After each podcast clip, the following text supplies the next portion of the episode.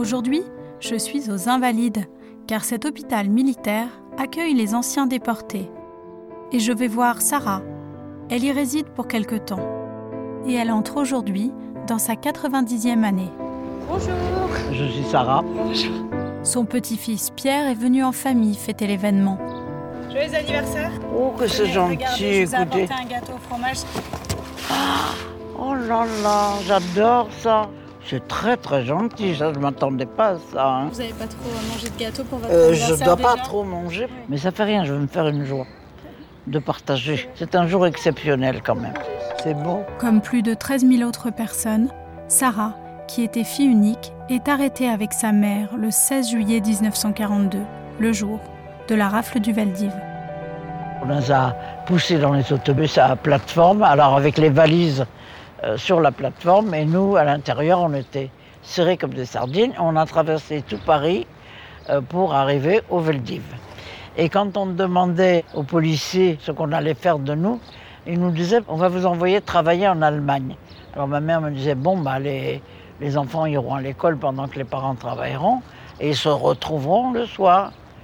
Et puis vers 5 heures de l'après-midi, on a vu arriver des fauteuils d'handicapés avec des paralysés, des amputés et puis des brancards avec des moribonds. On voyait que les gens allaient mourir. Ma mère me dit euh, ça, on nous a menti. On ne peut pas employer ces gens-là à travailler.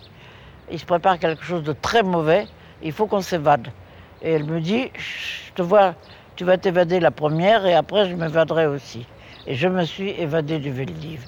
Et ma mère s'était évadée 20 minutes après. Et ensuite, on allait de cachette en cachette pendant deux ans. Euh, seulement au bout de deux ans, euh, on est venu nous arrêter là où nous étions cachés euh, parce qu'on nous avait dénoncés. Et là, on n'a pas pu s'évader et on a été envoyé à Drancy et ensuite euh, à Birkenau, à Auschwitz I. On avait été séparés, mais j'avais toujours l'espoir de revoir ma mère et elle aussi. Sarah passe sept mois à Birkenau. Puis elle est embarquée avec 60 000 autres personnes pour faire la marche de la mort le 18 janvier 1945. Il y avait un convoi qui s'étendait sur plus d'un kilomètre de gens qui marchaient.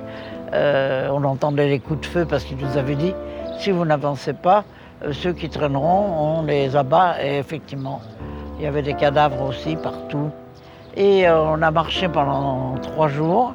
Et c'est le deuxième jour que j'ai retrouvé ma mère sur la route. Vraiment par hasard, on s'est retrouvés. Sans ça, elle serait morte et moi aussi. Sans l'une sans l'autre, euh, on, on serait morte.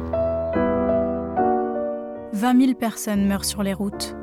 Sarah et sa mère survivent miraculeusement et arrivent à Bergen-Belsen. Mais Sarah est gravement malade. Elle a le typhus, une fièvre mortelle, et sa mère va tout faire pour la sauver. Elle, euh, elle allait voler. Alors, il y avait deux camarades à nous qui étaient malades également du typhus, mais moins malades que moi. Et elle, euh, elle, elle allait voler de l'eau chaude à la cuisine. Elle nous donnait des, des cuillerées d'eau. Et moi, euh, je disais, ben, je vais mourir, je ne reverrai pas Paris. Elle dit, si tu reverras Paris. Elle était tellement acharnée euh, que finalement, au bout du jour, ou vous en mourrez, et si vous survivez huit jours, vous, en, vous survivez. Alors, elle m'a fait survivre. Finalement, elle m'a sauvé la vie. Elle m'a donné la vie une deuxième fois. Et au bout de 15 jours, on a été libérés par les, la première armée anglaise, qui était complètement effrayée de ce qu'ils ont trouvé dans ce camp. Vous avez parlé après la guerre? Euh, non, j'ai pas pu. On ne nous a pas laissé parler après la guerre.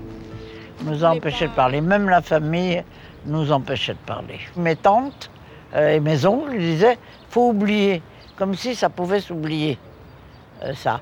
Alors, on nous donnait à manger, on nous gavait. On ne pouvait pas, on allait vomir tout de suite. Et puis, on nous mettait dans une chambre où il y avait un lit. Alors, on grimpait dans le lit avec ma mère. Et puis, on attendait qu'ils sortent de la chambre. Et on descendait, fermait la porte à clé. Et on se couchait par terre. On ne pouvait plus coucher dans un lit. Et on a été très choqués de voir que euh, la préfecture de police, les mêmes qui nous avaient arrêtés, étaient, ils étaient tous devenus résistants. Et ils avaient la fourragère d'honneur de la résistance. Ça, ça nous a choqués énormément. Au bout de quelques années, Sarah se marie et a deux enfants. Elle ne leur parle pas des camps, mais ses souvenirs la hantent. Moi, je faisais des cauchemars. J'en ai fait très très longtemps.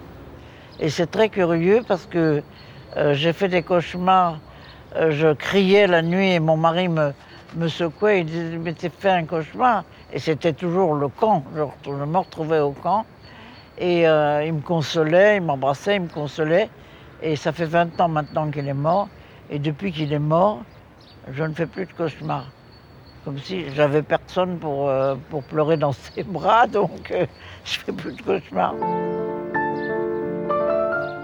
Je suis retournée à Auschwitz au bout de 53 ans. Je suis retournée avec mon fils et ma fille. Et quand euh, j'ai vu ces rails et ces ruines de crématoires, euh, j'ai senti quelque chose. euh, tout d'un coup, j'ai senti que je n'avais plus peur de la mort. Je ne sais pas comment ça sera. Et puis, j'étais dans un état second. J'ai senti que je pouvais accompagner des gens à Auschwitz. Et depuis, je n'ai pas arrêté non plus d'accompagner des gens. Ma petite beauté, t'as bien dormi, ma chérie Oh là là, quel mignon. Alors, les arrière-petits-enfants, c'est quelque chose euh, pour moi d'exceptionnel, parce qu'en fait, c'est vraiment mon pied de nez à Hitler. J'en veux aux nazis. Ça, je leur pardonnerai pas. Je pardonnerai pas le fait qu'ils aient envoyé des, petits-enfants à la chambre à gaz. Surtout maintenant que j'ai des arrière-petits-enfants, des bébés. Euh, non, ça, je peux pas pardonner. Joyeux anniversaire, c'est beau.